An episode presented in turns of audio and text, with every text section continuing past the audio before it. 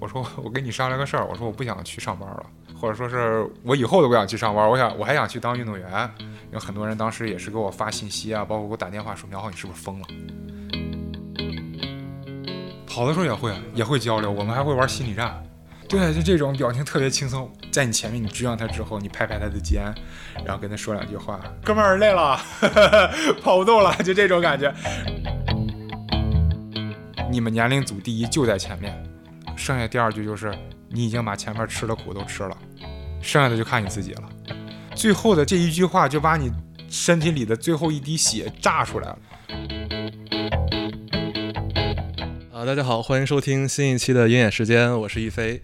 这期我们厉害了，这期我们的嘉宾请到了中国职业铁人三项运动员苗浩。浩哥在不久前，应该是六月四号。刚刚在 Ironman 铁人三项的欧锦赛德国汉堡站，又打破了他自己保持的中国大铁的记录。现在刚回到北京不久，应该是刚倒完时差，然后把他拉来我们节目录一期播客。浩哥，要不你先给大家打个招呼？Hello，鹰眼时间的听众们，大家好，我是苗浩。我刚刚从德国回来，现在确实时差刚倒了，但是还处于一个比较疲劳的状态，觉得每天都睡不够。关于你的成绩啊，什么比赛，我们随后聊。因为我也知道之前你上别的节目是一些更专业的户外运动节目，大家可能都对项目比较了解。但我猜测啊，鹰眼的听众可能有部分人连铁三是哪三项，我猜可能都不知道。要不考考大家啊？考考大家，不要再说成铁比苗强和练球就行了。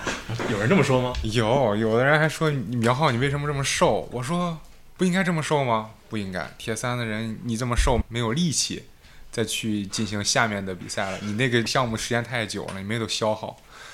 我说弄那么大块的肌肉，我消耗的不更快吗？是啊，那做工多大呀？对啊，对，我觉得长跑耐力型的人就没有特别壮，是吧？对，全是瘦那种。对对。铁三呢是由游泳、自行车和跑步组成的，但是它分了四种不同的距离，它有半程标铁和标铁。分别是五十一点五公里和五十一点五除以二是多少？标铁是奥运会的比赛的距离，它是五十一点五公里，由一点五公里的游泳、四十公里的自行车和一个十公里的跑步组成的。嗯，它是从二零零零年的悉尼奥运会正式成为正式的比赛项目。那除了这个距离之外，还有几种标准？还有两个就是我们熟知的 Ironman 距离，一个是 Ironman 七十点三英里。换成公里的话是一百一十三公里，还有一个大铁，也就是二百二十六公里。那你比的是大铁，我也是从一点一点逐渐逐渐积累，我也是先比的七十点三，然后再去比的大铁。整个的目标吧，都是围绕着大铁再去做准备。所以大铁这个二百二十六公里，它的比赛顺序分为有多长距离呢？它也是按照之前刚刚跟您讲的，就是游泳、自行车和跑步。呃，游泳是三点八公里的游泳，骑车是一百八十公里。然后再跑一个全马，三项 一口气去完成，中间没有休息。嗯嗯，怎么说呢？项目跟名字非常的符合。对，因为铁人三项最早的大家也是觉得什么项目最有挑战性？嗯嗯。有人说是游泳，有人说是跑步，有人说是骑车。嗯。然后当时就一个海军的上校跟大家说：“那谁能把三点八公里游泳、一百八十公里自行车和一个马拉松？”一天之内完成它，我们那我们就成为铁人，这也是铁人三项的开始。明白。如果从外行来看，对于这个项目，我觉得最大的好奇可能就是，因为我们每个人练跑步、练一些运动的时候，都会有所谓身体或者心理疲劳的过程嘛。那铁三，我猜想可能就是最容易疲劳感的，因为距离太长了。因为我昨天是刚健身房练完腿，我就上课的时候跟我家属说：“哎呀，怎么办？我想翘课，就不想练了。”我觉得。每个人平时训练的时候，身体和心理的疲惫都是很正常的。那我猜测铁三可能尤为突出。对，因为很纠结，就是很累的时候，我再去练这个项目的时候，确实有些抵触啊。就像刚刚跟你说，我不想练，想翘课。其实我也有这个状态。但是铁人三项它有意思，有意思在什么呢？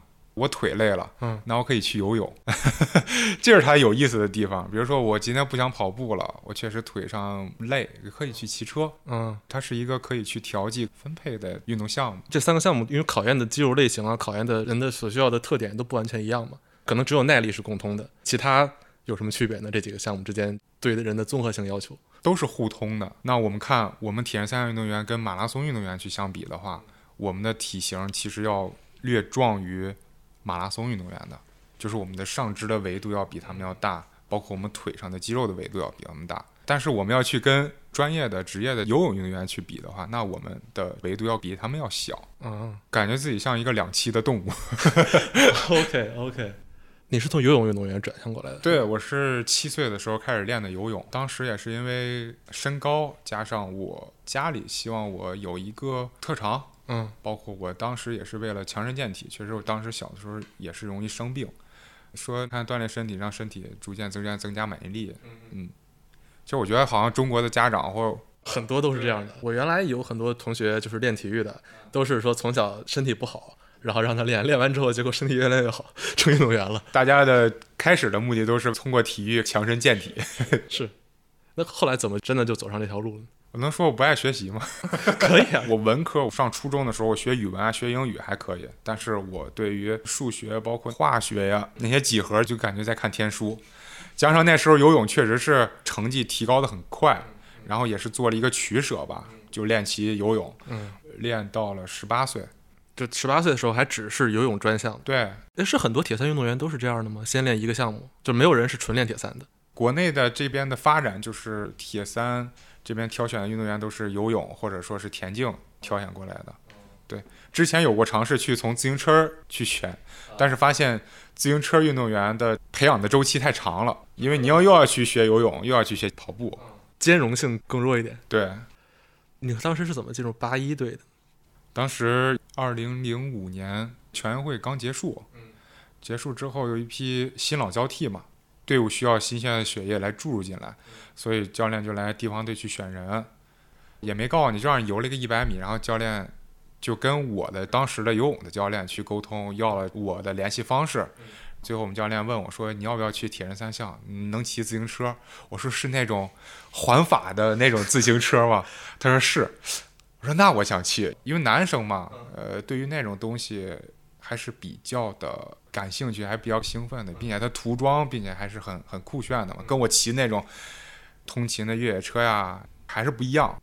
所以当时对于八一队是冲着奥运会去的吧？应该在铁三。八一队的最终目的其实是全运会，因为解放军对于全国来说，铁人三项是最强的，所以说每一届的奥运会派出去的运动员都是解放军的运动员，然后去参加了亚洲杯啊、亚锦赛啊。因为我是二零一零年的冬训，我得了哮喘，嗯，正好是在上升期的时候就得了这个哮喘，休息了大概两年的时间，成绩也受到了一些影响。其实当时。是不是很多游泳运动员都容易？有哮喘。我是因为备战亚运会，要去训练，强度也比较高，但是在高原这边的话，其实训练还是有一定风险性的嘛，所以我经验也不足，就每次没等着病好就训练了，这个东西就反复反复，最后觉得我胸闷，然后因为之前有很多人气胸，我说我是不是也得气胸了？我说我胸闷，他说你是哪儿？我说这儿。然后他们说带我去查了，拍了个片子，说没事儿。他说你不行，去做一个叫呼吸激发测试的东西是跟测肺活量那个样子差不多吗啊。对，他但是他对你气管会有刺激，他每一管的那个浓度会越来越高。当我做到第五管的时候，我做不了了，我再做我就真的喘不上气儿来了。医生说你是运动性哮喘。我说我的天哪！我说我怎么有这个病？当时也是很沮丧，很沮丧，所以也是去了什么其他医院，北医三院啊这种去查了。查完之后说你要不换个这个运动项目没那么激烈的项目，比较静一点的，比如说下棋啊或者射击的这种。我说不行，我说坐不住。对，所以当时也就休息了两年。哮喘这种病对于考验耐力或者考验心肺的项目是可以宣判运动生涯结束吗？没有，不至于是吧？不至于，因为我现在了解的就是北京奥运会的女子铁人三项冠军，她就是有运动性哮喘，并且国外的很多运动员她都有运动性哮喘。其实这个东西只要是你在呃生活当中注意，在训练当中逐渐逐渐积累经验，它这个东西是可以克服的。嗯，所以其实当时休息的可能大概两年之后就继续铁三了。之后就继续铁三了，包括二零一五年，我也是代表解放军参加了第六届的世界军人运动会。其实我们之前节目也讨论过一些，就是关于中国存在专业运动员和小部分职业运动员，大部分可能都属于体制内这种，对，那职业是比较少的。那现在大家称呼你都说可能是中国唯一职业铁三运动员。那从专业到职业，这个变化是怎么来的呢？二零一八年也是面临着这种要不退役，要不就继续训练的这种。二零一八年当时是三十，也是面临着这种选择，所以当时我去机关上了一个月的班儿。从八一队到机关很正常，很正常。去机关去后勤保障啊这种去干什么呢？缝缝补补做这种营房的工作 啊。对，然后每天去跟老师傅去打交道，去老师傅这儿坏了，你看能不能修一下这样子。当时也是保持着训练。我是二零一八年报了一场北京马拉松比赛，我是从 D 区一路的往前冲，然后追上了 A 区的选手，就到到鸟巢的时候就已经追上 A 区的选手了。当时跑了是两小时五十六分吧。那种赛道上每个人在给你加油，然后运动员每个不认识人在给你鼓励的时候，其实那个感觉是特别好的，并且你在终点的时候，会有人叫你的名字啊，苗浩，苗浩加油！我感觉我整个这个热情又被激发出来了，所以说最后也是经过一段的思想斗争，然后鼓起勇气去去跟家里人说，因为我当时也担心家人不同意怎么办，对，因为你要面临着以后。生活不确定性因素吧，我我猜测啊，很多人从小练体育也是为了一个铁饭碗去的。对，可能对很多人来说，这就是一个想要的归宿。对你这家伙铁饭碗都不要了，你去干这个。当时也是跟家里做工作，跟我太太啊去聊。你怎么说服他们的？我太太是记者，对，然后她她之前也是拍铁人三项的这种记者，所以她特别了解。我说我跟你商量个事儿，我说我不想去上班了。或者说是我以后都不想去上班，我想我还想去当运动员，做关于铁人三项这方面的事情。嗯，跟他说完大概的想法之后，他觉得可以，然后剩下的就是说服家里的老人了。对，所以也没用太长的时间，就跟家里人把这件事情说通了。当时做决定还是你自己做决定，签字儿也是你自己签字儿嘛。有很多人当时也是给我发信息啊，包括给我打电话说：“苗浩，你是不是疯了？”你脑子是不是不好啊？然后很多人在劝我，其实我觉得当时我认定这件事情的时候能做，那我肯定就下定决心就这么做了。一八年的时候，就我回忆啊，那时候路跑赛事很多了，铁人三项应该也有，但路跑我知道可能顶尖运动员能靠比赛奖金啊挣一些赞助，但铁三包括自行车，我印印象中当时商业化还没太好吧？呃，二零一五年的时候，万达把埃尔曼引进了中国，对，所以那一段时间国内的铁三发展还很好。奖金状况也 OK，对，包括你的赞助啊也比较 OK，对，有你跟你家属做了这个调研，也是有调研的，但是确实这条路之前没人走过。你从体制内出来之后，你不要铁饭碗，你去干这件事情，之前没人走过。我也是一边探索着一边走，所以刚探索的结果是什么呢？第一年根本没收入啊，还有房贷的压力。二零一九年小朋友也出生了，所以。啊，怎么办啊？这这咣咣咣的压力就全来了。当时比赛国内还是挺多的吧？国内比赛还挺多的。然后那一年，二零一九年，我记差不多比了八场吧，九场比赛。对，一般对于像铁三运动员，包括马拉松，我知道他们有一年比二十场都很多的。铁三是本身数量少，还是说对身体的消耗更大？确实是对身体消耗很大，因为你知道我刚比完这场德国的比赛吧，我到现在其实。时差是真的倒过来了，但是我整个的精神上的疲劳要大于身体上的疲劳，就整个人现在就是不兴奋，就每天都浑浑噩噩，就想睡觉。也许是之前给的自己压力太大了，然后这根弦儿终于把就放下来之后，整个人也需要一个慢慢的去调整。嗯，我明明白这种感觉。我也参加过运动比赛嘛，虽然非专业，对，但是当比赛之前你投入了过大的热情和期待，包括紧张压力，结束之后就。会有一段放空的时间，是就觉得整个人夸，哇天哪！当时比赛的时候就注意力特别集中，但是时间过了之后，什么都就就想睡觉或者怎么着的，什么就没有那个兴趣。就你之前计划好的事情，我要去干什么干什么干什么，比完赛哎呀，我就先睡吧，先把这个精神状态缓过来。是这样，这就是耐力项目。所以呃，一八年刚才我们说的是可能就是经济方面当时有一点保证了，但是。作为职业运动员和专业运动员的生活应该差别挺大的吧？你在队里有领队啊，有教练，可能帮你安排好各种东西。对，就像您刚刚说的，包括你其实，在专业队就管好自己就行了，你训练好练就行了，预防自己的伤病，就可以了，因为你后边的你的计划、你的这种日常都有人给你打理。但是现在的话，一八年之后，包括你比赛、你训练各个方面都要自己去处理。对，但是这几年比较好的是，我有这个教练，包括经纪人，包括家人啊，包括赞助商的支持，我也是逐渐逐渐的可以更专注到训练上面了。嗯嗯，对，因为原来相当于你是领死工资的，对，当时就是一人吃饱全家不饿那种感觉。对，现在的话得先把他们喂饱了，再考虑自己。能算一个团队吧？对，要养活一个团队。你那一年没收入是？当时还有退役金。看着那个退役金在逐渐逐渐减少，说你人生特别焦虑，什么时候开始有收入呢？不会是疫情之后吧？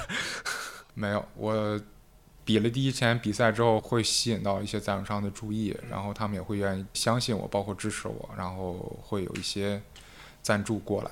这是什么时候开始有？二零二零年，是国内比赛还是国外比赛？国内，因为当时的话也是没有拿到护照，所以一直在是在比的国内的比赛。哦哦，那一年比了三场。嗯，其实我去年看过其他一个品牌做的纪录片嘛，当时我看你那个整个精神状态特别的崩溃，因为我在疫情的这段时间遇到过很多不确定的因素，包括比赛取消，包括你训练没有训练的地方了，你包括你待着待着你出不了家门了。其实当时的话，我只是说能控制好自己，能能做好自己的事情就行了。就比如说我。刚训练完一个两个小时的强度，为了接下来的比赛去做准备。跑完之后在雨里跑的，当时我记得特别清。跑完之后，好多好朋友知道我去比这场比赛，大家一直关注。突然一下收到了比赛取消的这个消息之后，他们告诉我浩哥比赛取消了。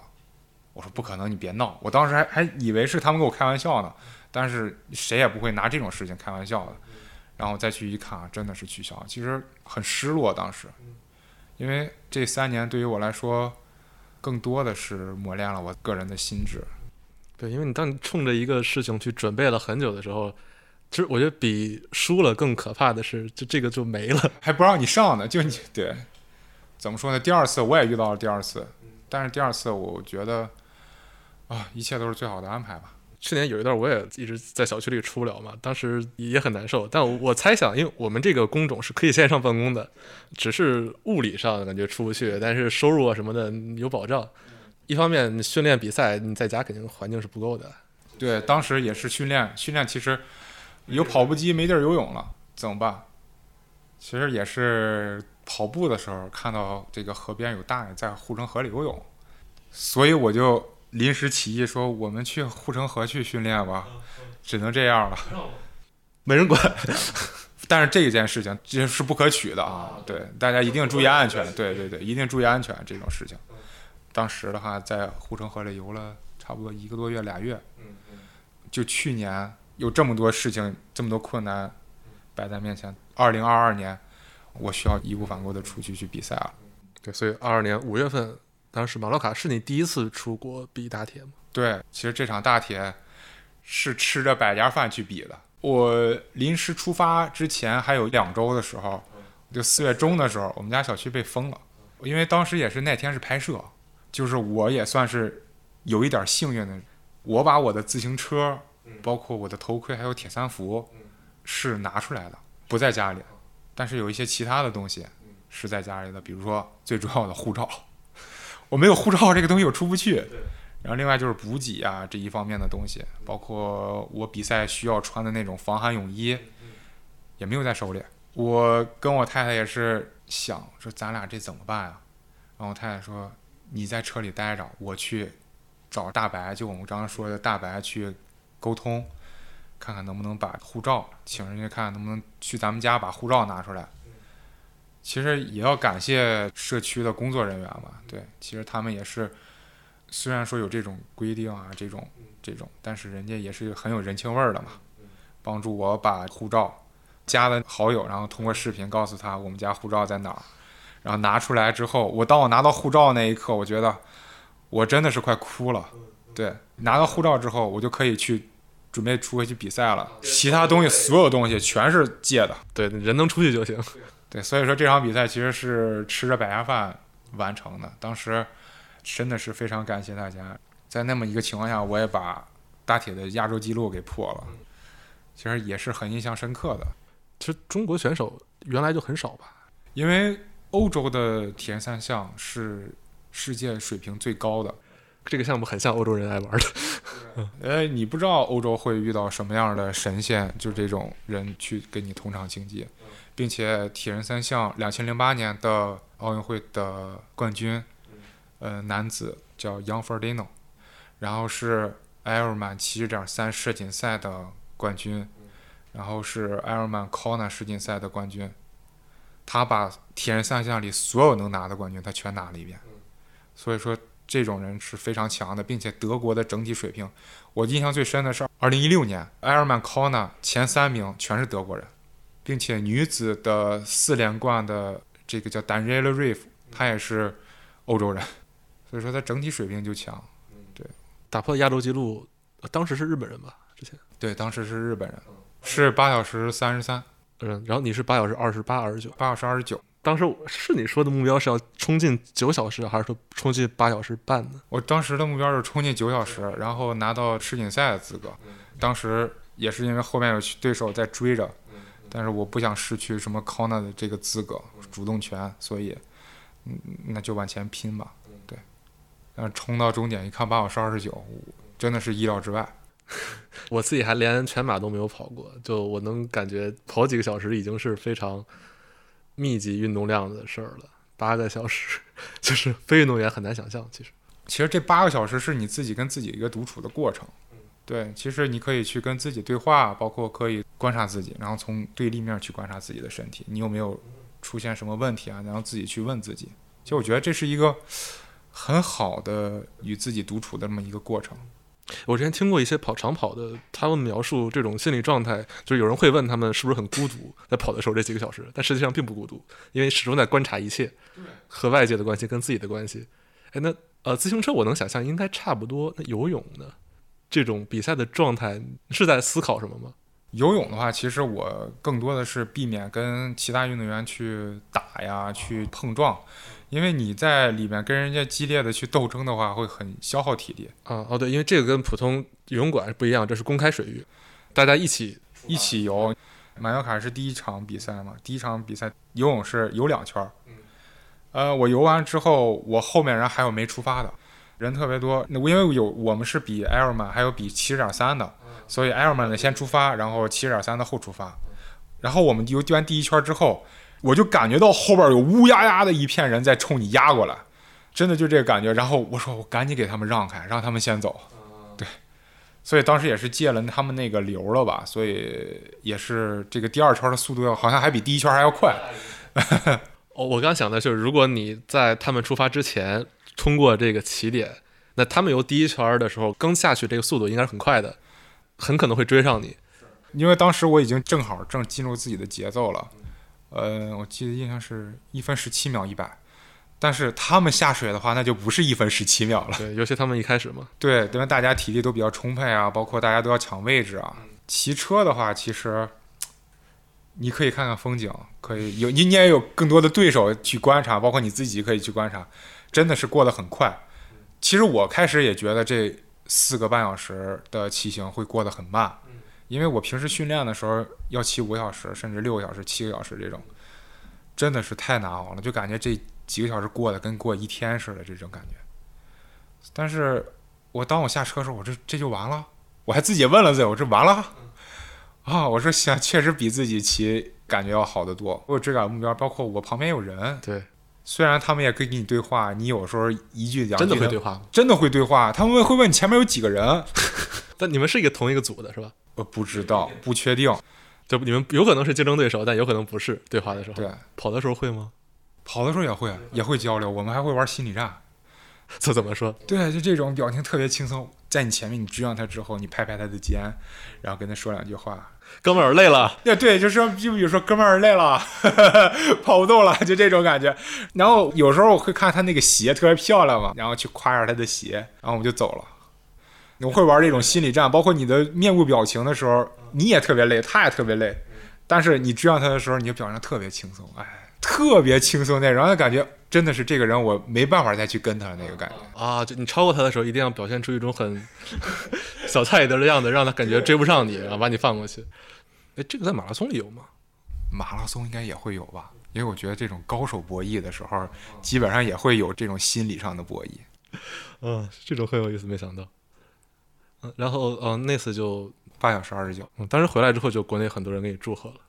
当时大家也是在那个时间，大家的情绪都比较不好，所以当这么一个消息出现的时候，大家也是比较亢奋，或者说是激动人心吧。对，不管是铁三的还是其他跑户外的，都会把你看成一个榜样。对，因为通过马约卡比赛之后，更多的人认识铁三了，对，会了解铁三了。对，尤其是很多从路跑的人会过来问你说：“我想去尝试一下。嗯哦，真的会有这么直接的影响？”其实很多人会愿意尝试，因为他们觉得路跑或者成绩上面，他们想尝试一些更新鲜的运动，并且这两年骑行也是，啊，对，这两年骑行很火。所以那我能跑步了，我能骑车，那我再学学游泳，我是不是就可以去打铁了？嗯哼，我现在知道有一些青少年铁三俱乐部，在上海好像有。对上海的青少年铁三俱乐部，包括这种队伍，还还是弄得挺好。很多项目都是感觉青少年开展的比成年要强。那铁三是不是也是可能通过你的成绩，然后更多正在处于适龄年龄段的运动者就觉得这个是一个可尝试的项目？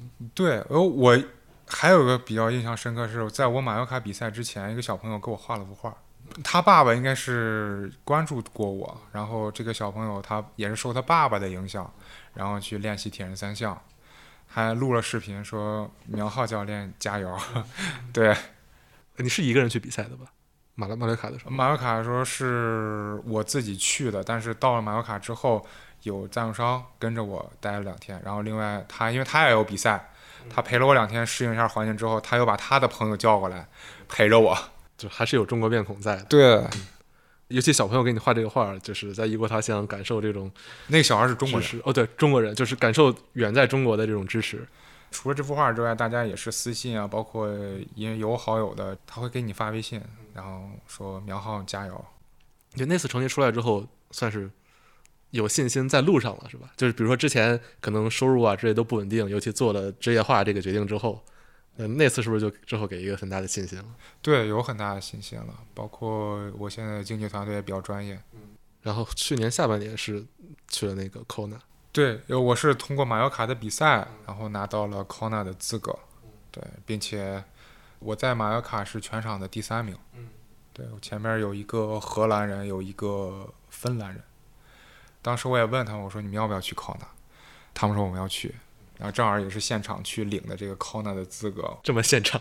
对，然后我就我就当时也是下定决心，说我这场比赛怎么输的，我要怎么赢回来。得科普一下，就是我们说的可能有点没顾着大家，我们解释一下 Kona 吧。Kona 就相当于是铁人三项的奥运会，对，铁人三项最高级别赛事，这是在夏威夷是吗？夏威夷，它也是铁人三项的发源地，所以相当于是从马略卡之后拿到了参加世锦赛。可以这么理解吧？对，这个世锦赛已经是四十三还是四十几？一九七八年开始。我们类比到自行车的话，是不是相当于环法？对对。他那次的成绩是没有超过之前马略卡，但是年龄组第一是吗？对，因为这个是铁人三项这边呢，它的赛道其实是不一样的。包括 Kona 是属于那种比较难的赛道，因为它的风特别大，包括台风。对，包括它温度特别高，湿度也特别大。我当时也是做好了这种困难的准备，说跑步在中午北京最热的时候去跑。然后到了康纳呢，我发现我做的这个困难的准备远远还不够，风太大了，并且特别热，因为加上时差的问题，然后导致整个人就被打击的真的不行，感觉我都会完成不了比赛。当时我的教练跟着我一起去的。我是马约卡之后更换了教练，他也是通过数据啊分析，然后发现我确实在训练当中比较激进。对，因为这整个人自己的意识没有感觉到，就是我觉得我没使劲，但是你已经很使劲了，这种感觉我自己没意识到。但是他通过数据啊，发现你的数据要高，然后他逐渐逐渐给我信心吧。哎，这种问题是不是不在一个队里，你自己一个人练可能出现这种状况，因为你没有其他参照物嘛？对，然后当时也是自己去适应场地啊，适应训练。当时是九十公里的训练，骑了六十公里，教练从那儿等着我。然后我到他那儿之后，我就把车放那儿，我说我不骑了，我我说我实在特别难受，然后整个人就是特别失落。这是不是算跑崩了的状态？对，就是那种跑崩的那状态，就那种撞墙撞到真的是一步都不想跑这种感觉。你这种状态多吗？频率？在德国比赛当中出现了一次，对，那场比赛也康纳这场比赛其实给了我从被锤一点一点又重拾信心。通过逆转十三分钟的差距去拿到年龄组的冠军之后，也是自己在一点点给自己重拾信心，积累信心。十三分钟，相当于你本来落后第一名十三分钟。对我可能不专业，我感觉是挺长的一个差距。因为我当时是配速是四分十七，我跑了三小时整，就是我放车，我们这组的第一名他已经跑出去将近快三公里了。嗯，就是第二个项目跟第三个项目换的时候，差距这么大。你是纯靠跑的这部分来挣回来的。我其实开始不知道，我只知道在我前面的有一个马尤卡的目标，我在马尤卡输的这个人，我说我想办法，我尽一切可能，我都要去追回来。我没想到，当时碰到我教练，他告诉我，你现在跟前面落后了十三分钟。我没见过他之前，我也不知道我落后十三分钟。十三分钟这个人是马略卡那个人吗？不是，还有比他更快的。他说你落后了十三分钟，我当时心，哇，怎么什么事儿都能在我这儿出现？但是，哎，还有个但是，但是他跟我说你现在配速比所有人都快，就是进入跑步赛段之后，对，就所有人都快。他说你要加油顶住，他说你控制好你自己的频率。我说好的。开始十公里是在村子里，在 Kona 他那个村子村子里打一个往返，去五公里回五公里，然后你就进入那个。皇后大道 Queen K 的高速公路，回来的时候我又碰到教练了。他说：“你现在的速度还是比他们所有人都要快。”他说：“你也在逐渐逐渐拉近他们的距离。”然后他说：“在马洛卡赢你的那个荷兰人，他已经跑崩了，就已经快要走了。”他跟我说的是。我说：“那好吧。”当时我的状态也不错，那我就跟他说：“我说一辉，今天咱俩玩个大的，往前追，我要拿到冠军。”那是你决定提速吗？我没有决定提速，但是我觉得我这个速度的话，我一定可以追上他们。嗯，他说，因为我每一公里都要比他们快差不多十秒的速度，他们在逐渐逐渐降速，我是在逐渐逐渐追，因为我知道后面的跑步路程远比前面更艰难。因为我很很少看这种长跑的。比赛吧，但是我看 F 一看赛车也也能明白，就虽然有的时候你落后前面一个人显示可能二十秒的差距，但是你每圈都能追个两秒，那其实到最后能追回来的。对，就像你在追猎物。嗯，这其实是一个心理游戏。还有一件事情就是，我在刚出村子进入那昆 K 的时候，有一个法国人，他问我是什么年龄组的，我说我是三十到三十四岁组的，啊，他说我也是，然后我两个就并排着焦灼了跑了大概有个七八公里的样子。我想，我不能让你再跟着我了，因为我后边还有人在追着我，他还是一个法国人在追着我，不能跟你一块跑，我要想办法把你甩掉。其实那时也是一个玩玩心理的那么一个。实际上他是你组的吗？是哦，我我以为最后结局是他骗你的。对，最后他从第五追到了第三，嗯，相当于你俩互相勉励，都往前追。对，正好也是有他这种陪伴嘛，然后在最难的时候，我把最难的那一段过渡过去了。等折返前面的人看到我的时候，我又装出那一副 我很轻松的样子。我告诉你们，我还有体力的时候，我要在心理上打击你们。这时候离终点是不是已经不远？没有，还有二十公里。所以这时候你超过的是荷兰人。对，当时已经在转折的时候，已经把法国人也超过了，也给甩掉了。其实铁三的话，最后十二公里才是比赛的开始，你前面都是铺垫。大家要提速吗？还是说？到十二公里容易出现跑崩的情况，你前面七个小时、七个半小时的时间都是为你这最后十二公里再去做准备，无论是你的体能啊，包括你的补给啊，包括你的节奏啊，都是为了这最后十二公里再去做准备。因为你很多时候很多人都是在最后的时间段出现的问题，不一定是最后时间段你能完成多大的提速，而是看谁不出问题。对，如果说你能提速的话，那就说明你前面做的太好了。啊，对，体能控制的很好。所以当时也是上了最后十二公里，那当时也是第三呢，你再搏一把吧。追到五公里的时候，我又碰到了教练。其实我很感谢他，他在我马拉松上面最需要被调动的时候，或者说你最需要你思想积极性在调动的时候，他会推你那么一下。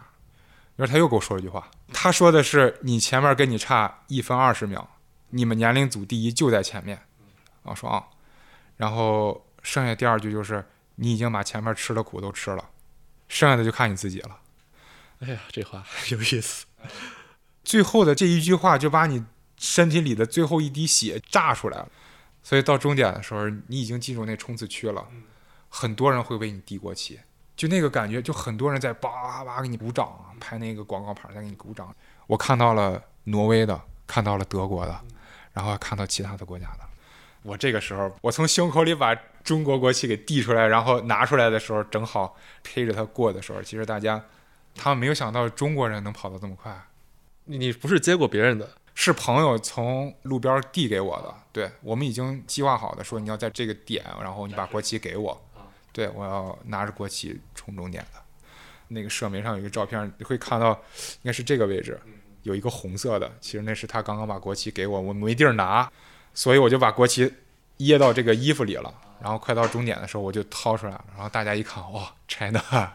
就我我本来想象是不是在最后冲刺的时候，旁边的那种喧闹场景，其实都是一个背景音，真的是在享受最后那一段。它是一个小坡，然后再到那个终点门，你举着国旗上去，也就是最后那一丝力气走到那上面，走到上面之后再踉踉跄跄的下来。我那个感觉确实很累，但是很爽。这种比赛结束之后，我猜测就如果我是你的话，感觉兴奋但也没有什么话说。对。因为更多的是亢奋嘛，因为那个状态，你刚比完赛之后，整个人精神状态是亢奋的。你虽然说没有什么话想说，但是都在脑子里。对，怎么说是你通过你之前做了比你比赛更困难的这种准备之后，你通过终点之后，就是你达到了目标，站在了终点之后，其实是对自己的一个肯定。并且确实很激动，因为当时有一个中国的摄影师说：“苗浩牛逼！”啊，对，说完之后比了个大拇指，然后我也很感谢。包括我想哭吧，但又哭不出来。其实我觉得这个感觉就是情理之中的事情，或者说你就像刚才说，你也把吃的苦都吃了，就你也知道这个成绩是值得的，是配得上的。之前有人说，我们能想到苗浩能拿到好的成绩，但是没想到。他能成绩这么好，真的是通过信心是一点点积累起来的。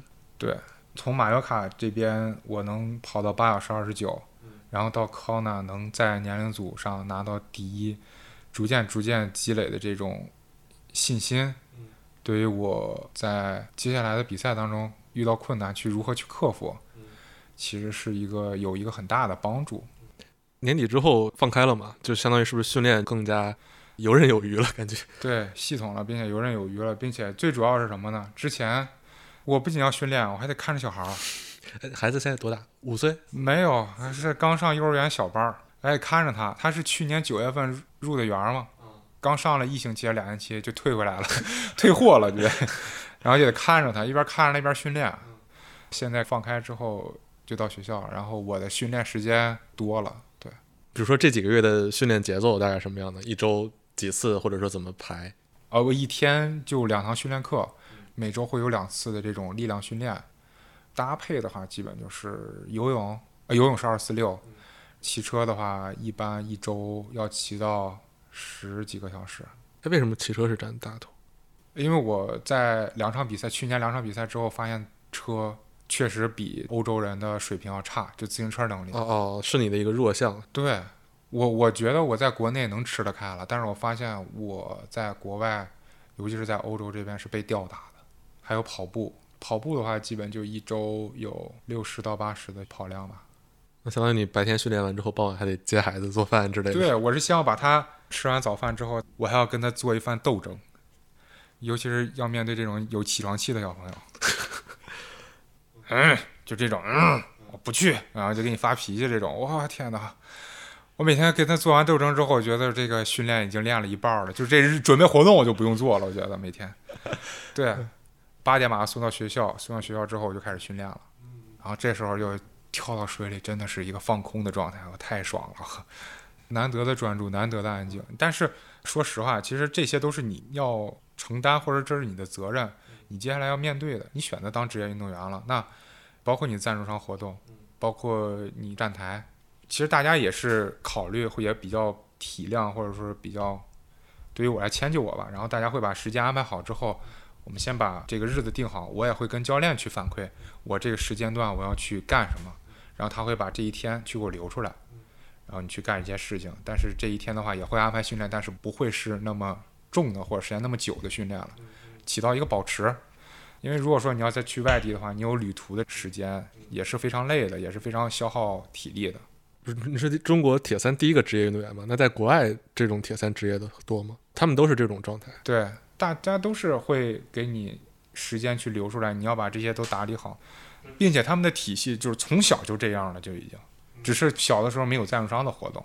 我在思考的是，就是这个在国内如何做一个职业运动员，如何保持平衡的这个事儿。这种东西就是你既然想好了的话，如果说你真的是热爱它。或者说你真的想为他去做出做这事情的话，那你要做好牺牲的准备。如果那真是只是玩玩啊，或者怎么样，那就开心就好了。对，其实你真的是要面对很多事情。教练适不适合你？你跟这个教练的沟通怎么样？就包括这个教练的训练模式。我我遇到过这种教练，他会要求你的体重，你每天吃的东西他会有要求的。比如说你每天只能吃四两的主食。这四两基本上这一顿饭差不多就吃完了，对，所以你这一天这四两你自己好好去平衡，你包括训练量、训练计划，你适不适应，这种东西还是要去碰或者去磨合的。对哈，我觉得可能像专业运动员不太会有这种问题，因为专业运动员都是分配好的，你是一个服从者。但你是职业运动员的话，你你挑选你的团队，其实这就是很最大的区别吧。你当时是一个。就服从就好了，但是我们现在更需要去，除了执行教练的计划之外，你还要有更多的去思考的时间。所以说，现在每天都在做日记，然后有的时候也是在反思或者自我反思的这么一个过程。你会觉得你跟原来比变得更全面了吗？是我最起码的我会做饭了，我之前不会做饭的，只会煮个方便面或者怎么着的，但是现在的话，我除了炖的不会，其他的什么炒的呀，我基本都可以。然后另外就是怎么说呢？你面对小朋友这边其实是一个比较考验你耐心的时候吧。这也正好是能搬到你比赛当中。如果你比赛的时候你要失去耐心的话，你帮就出去就整个人就达到一个顶峰了。那你消耗的自然就快。带小孩有这种功能。我我记得原来看你一个采访，就是决定从专业转到职业的时候，说还是离不开对于铁三的热爱。尤其是像铁三这种很考验耐力的项目，你觉得你现在热爱的是这个项目本身，还是比赛本身？热爱着的项目本身，因为我更喜欢去突破啊或者是挑战。因为刚才也说到，回到刚才那个康纳这边，我能把所有我能面对的，或者说我能做的这种挑战，我都去克服了。在这个训练的过程当中，我去把它全都战胜了时候。这个过程是我最最最享受、最喜欢的。对人嘛，就要不断不断的去超越或者突破自己的这个过程是让人就到终点，其实那是很激动的了，就相当于甜上加了一块巧克力，一百分里面再加上那么一个十分的这个感觉。嗯，我想到一个我说的比较虚的词，就是运动家精神。就怎么说呢？我们原来写稿的时候都喜欢加这种词，但是，哎呀，我感觉挺真实的。对，我觉得这个过程更相当于是一个修行啊，或者怎么样的境界，其实就是一个在修行的一个过程。嗯，OK，那那说说这次的比赛吧。突然想起来还没说这次的，我回顾了太多个之前的。呃，相当于是欧锦赛是吗？对，欧锦赛也算是 Kona 的一个取得资格的比赛吗？对，这场比赛有两千多人来比。基本上我们看到的都是欧洲人，这个我得跟大家科普一下。很有意思的事情是，今年 Kona 的，呃，今年不应该说 Kona 了，今年世锦赛的举办地分成了两个地方，男生今年是在九月十号的法国尼斯去比，女生还在夏威夷 Kona，因为它这个岛其实大家也都知道，它是火山迸发出来那么一个岛，它的容量太小了，太小了，哦。对，没办法去把那些去年说是有五千人还是四千人运动员哈，同时去比赛去了，就这个转换区就容纳不了了，所以他就安排了两天。但是这两天的话，影响到岛上人生活了，同时你要封路，嗯，所以大家就不愿意了。哦，我猜测可能两天天气万一不一样，风速不一样，成绩不公平。都是男生一天，女生一天，都是公平的。大家最后决定也是，但另外也是人多了嘛，毕竟商业比赛，这也比较挣钱嘛，对不对？？多报名嘛。第二年的话，女生去夏威夷，男生回 Kona。然后今年尼斯的这个比赛呢，也比较有难度，也挺有意思。要爬一个两千五的海拔的爬升，骑自行车有一个两千五的爬升，啊离阿尔卑斯山进，就整这种东西。对，继续说到汉堡站。汉堡站就是算是去往尼斯之路吧。然后不，尼斯的这个资格我已经拿到了。我去年 Kona 结束之后，现场就给我了，因为我拿到了年龄组第一之后，就一个直接晋级的名额，哎，但今年一个变化是你从三十到三十四年龄组变成了，三十五到三十九。嗯，我升组了，把年龄给暴露了。也不是什么难的事儿。这个升组，这个竞争是激烈了还是？其实你可以这么想，你年龄长了，别人也长年龄，其实大家都还是那些人。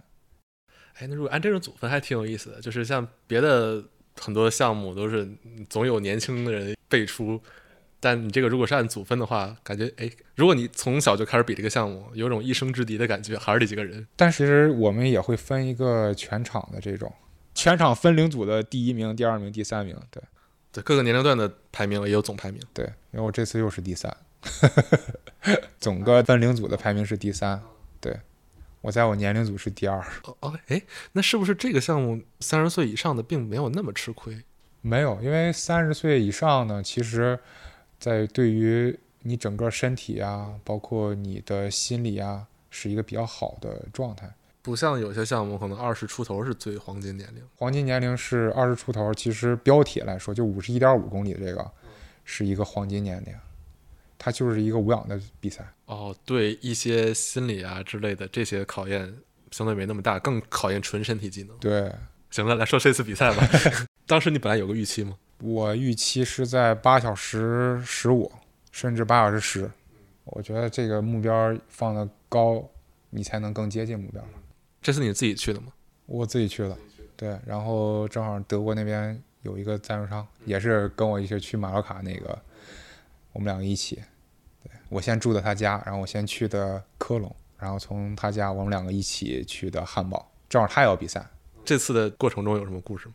我这次其实怎么说呢？游泳还是希望能游好吧。其实我目标是游到四十八分，但是我没游到，最后是游了五十分。五十分其实我也不找什么客观的理由，但是确实自己没发挥好吧。你从游泳过来的，应该是游泳是你的强项吧？对，但是这次确实没发挥好，包括比赛前我也没去特意的看一下游泳的赛道。就是我以为的事情，就是我以为的结果，现实就不是那么回事儿。我游到最远端回来的时候，我发现我找不着目标了。最远端的这个目标和下一个目标隔得特别远，就根本看不见了，找不着了。然后我就站着，我旁边也有两个选手也站着，我们三个就从那儿冒着头开始找这个目标。因为我英文很差，然后他们两个去跟桨板的救生人员是沟通，他们应该目目的是我们应该怎么游，去哪儿游，目标在哪儿。大概是这么个意思，我理解的。然后他们就那个救生呢就告诉他们往那儿指，这时候我们才看到隐隐约约的有一个黄色的目标是浮标形式的吗？浮漂在那儿呢，是在桥底下。那时候我们已经游出一差不多有个一千多米了，然后我们还要游回去，一直看着那个，最后我们没看那个目标，我们就看只能看那个桥了，冲着那个桥游，所以那时候耽误了一些时间。骑车呢，其实。当时就觉得汉堡的海拔爬升不高，汉堡整个是不海拔爬升有两百多米，就是一百八十公里，其实属于那种难度不算特别高的路线了。但是我没想到汉堡在修路，它路很窄。这是在自行车赛段还是自行车赛段？所有的问题都出现在自行车上面了。很窄，并且它在修路，这路一直在叨在颠。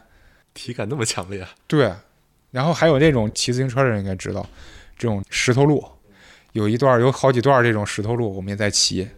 然后这次比赛其实也是出现了一些我们不希望看到的事情，因为大家也是有了解，就是汉堡出现了一些事故，对，就是摩托车与自行车选手相撞了，所以当时我们也是把那段隔开之后，我们也是要下车往大坝上推。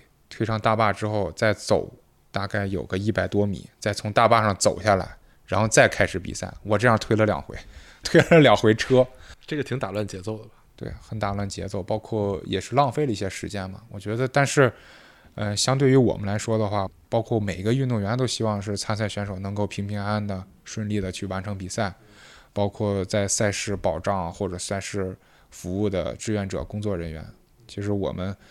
在赛后也是对于比赛的运动员，包括受伤的这个人，也是希望他们两个能够尽快的恢复，然后也是对于去世的这个人员表示哀悼吧。对，这次后来比的时候，因为你之前是有你追赶的目标嘛，那在上一次世锦赛 Kona 之后，有没有感觉变成别人的目标？有，因为这次比赛的话，其实有很多人认出我来了，他说你是不是这个人？我说是我，他们会拿出我 Kona 的成绩来问。然后他们很兴奋、很激动，哇塞！然后他们就问我说：“你这场比赛的目标是多少？”我们我我没想到他们跟我说的目标跟我刚才跟您说的目标是一样的。这是他们猜你，还是他们说自己的？他们猜我。我刚想问你，像别人问你的目标是什么？你该往高了说，还是往低了说？对我没说呢，我没说。他们说你的目标是八小时十五还是八小时十？我说也许吧，我说看状态。我当时也也是被很多人去认出来，然后我觉得这是一个非常好的事情，因为这样更表明在欧洲的赛场，在铁人三项最强的地方，中国人或中国铁人三项在被欧洲人，包括在被世界所看到。其实我觉得这是一个非常好的事情。我也是通过去年两场比赛吧。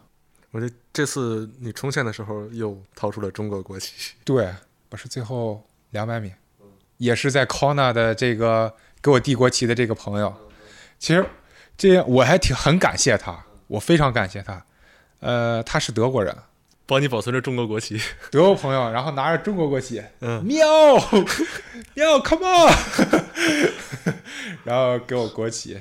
对，然后在比赛当中，他也给我拍了很多视频啊，包括也在告诉我我的位置，包括我在排第几名。对，然后跑步的话是四圈嘛，前两圈我还是排第一呢。他说你现在是年龄组第一，然后你是 winner。我说哦，他担心我听不懂，然后他还让我参加比赛的这个朋友，就是赞助商，来给我翻译。对，最后我才知道，他说。他 Max 还让我去给你翻译，他怕他自己跟你说的你听不懂。我说好吧，这个词还是能懂的。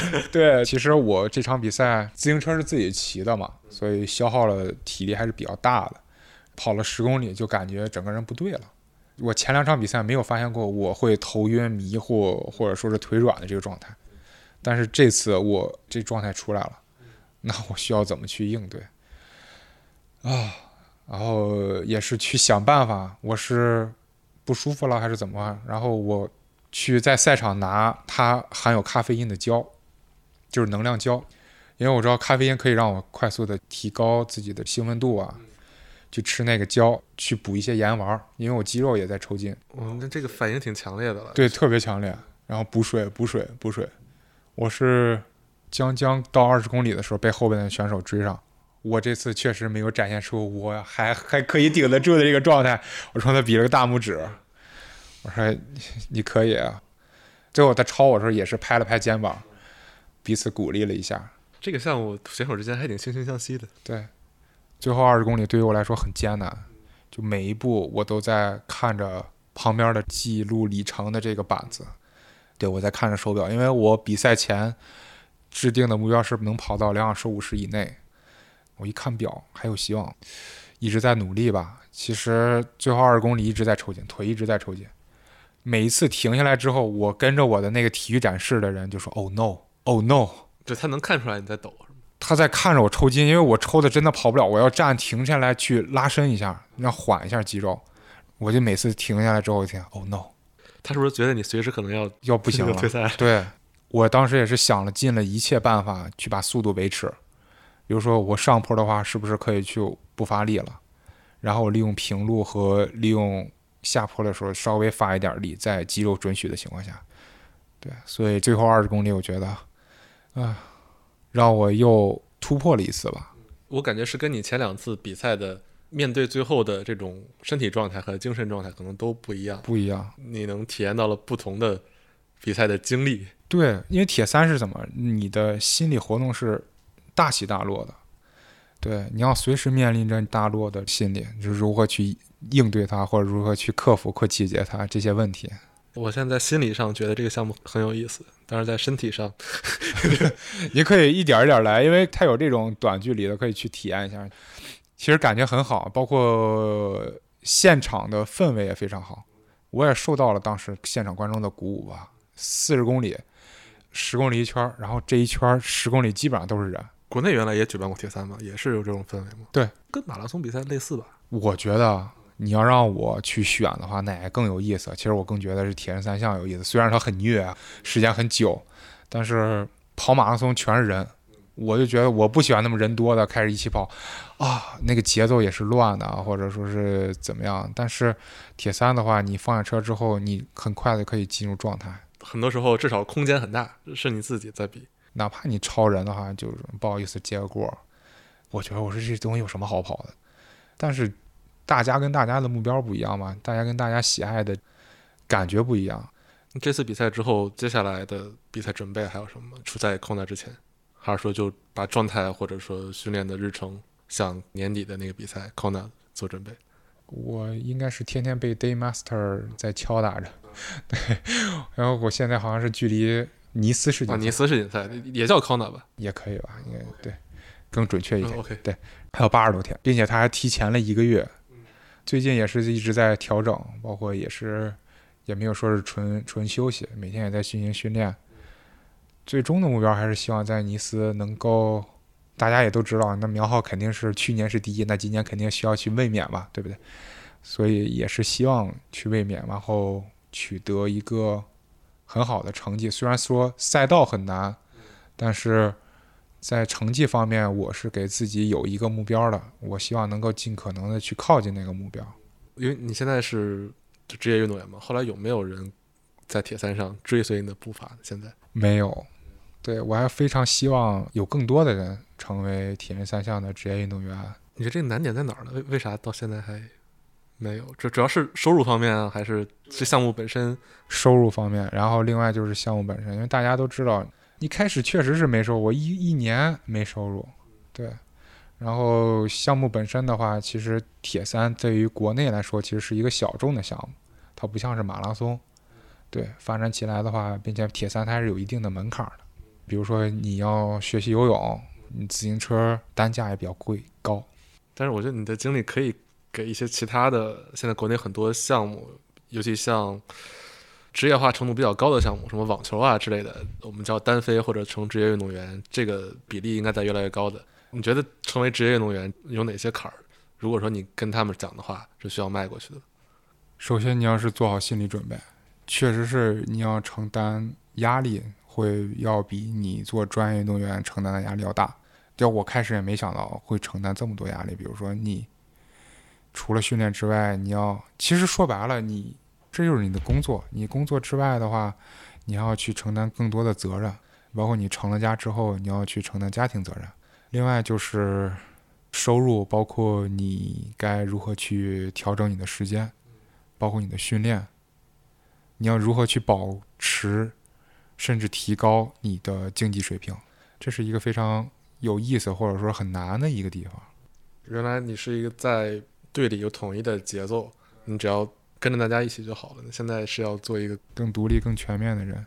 其实我更希望的就是，如果说他们如果要来的话，我也非常愿意把自己的经验、把自己之前的经历去分享给他们。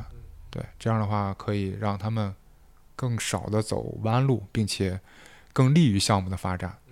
对，因为我们人多了，然后成绩越来越好了，这样的话会被更多的人看到。对，这样的话价值才会高嘛。另外，最后还是希望他们能够真真正正的去做好这个准备。如果说你只是为了说一时这个情绪上来了，首先这个是不可取的，这并不是一条好走的路。对，这确实真的是不是一条好走的路，还是要经过深思熟虑。你要你要觉得你确实热爱，或者说你真是喜爱，真的愿意去为他付出，那你可以做这个准备。那如果说你真的是玩儿，或者说是不可取的这种一时上头的，我觉得那还是要慎重。呃，我开始不理解为什么会哭，到最后了，我当这几年职业运动员之后，我才能理解，他们也是通过自身的努力，包括他们也是克服了困难，甚至克服了很大的困难，练习铁人三项，或者说是去完成它的。他们生活当中受到挫折之后，鼓舞他们的，他们说我们要完成一场大铁。我了解的是，有人用着别人的心脏去完成的大铁，有唐氏综合症患者去完成的大铁。有孩子因为车祸脑部受到了创伤之后，妈妈甚至父亲带着他去完成了大铁。对我觉得这都是特别鼓舞人心，或者说是特别振奋人心的事情。这就像残疾人，或者说就普通人吧，我一辈子想登上一次珠峰，这种目标就是一个人生实现的东西。对，是一个人生实现的一个过程。我们会看到他们。为了这个目标在努力，在奋进。他们有有的确实失败了，因为我们知道大铁是十七个小时关门，他们没有在关门时间内回来，他们就被取消了比赛资格。比赛是很无情的，但是他们不会去放弃，他们还要说：“我第二年还要来。”而且比赛虽然无情，但这个比赛本身是他们愿之所以挑战的原因。如果没有比赛，就自己跑自己练的话，那也没有这个意义了。对他们更多的是去要告诉世人，或者告诉所有的人，我们在面对困难的时候没有低头，我们依然对生活充满着热情，对生活很积极，很好。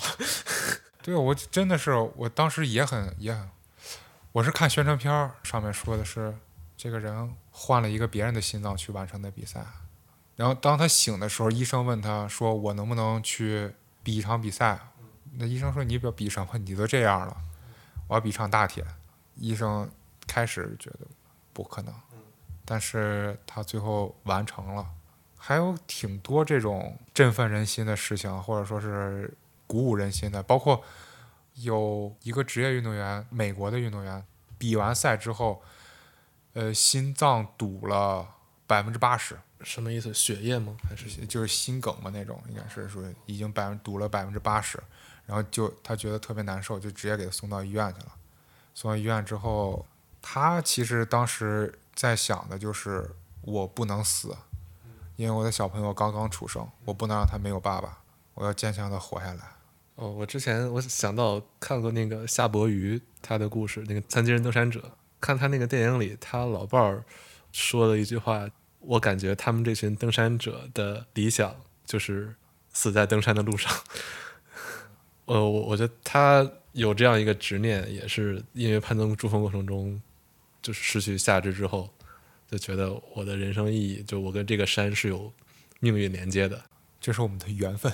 我生命的意义就在于跟他不能说征服吧，相处。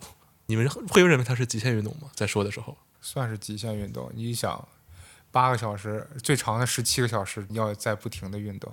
嗯，其实它不是克服的你身体上难受，你心理上其实面对的更大的挑战。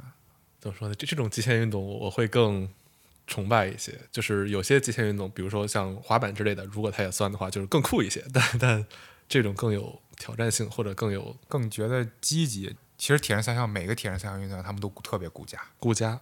他们虽然承担的各种社会的责任啊，或者有各种社会的身份，但是对于家庭来说才是他们最重要的。嗯，可能一直在身体极限的边缘试探，然后所以会更珍惜这些。对。那在你做这个决定之前，当时你跟你家人不也调研过这块的潜力或者说收入状况，就觉得这是或者说有可能养活自己的吧？那现在你觉得，我们就说铁三吧，就这个项目，对于潜在的职业运动员来说，收入状况是有可能的吗？怎么说？我现在的话，其实还是有压力。但是相比于之前的话要小一些了。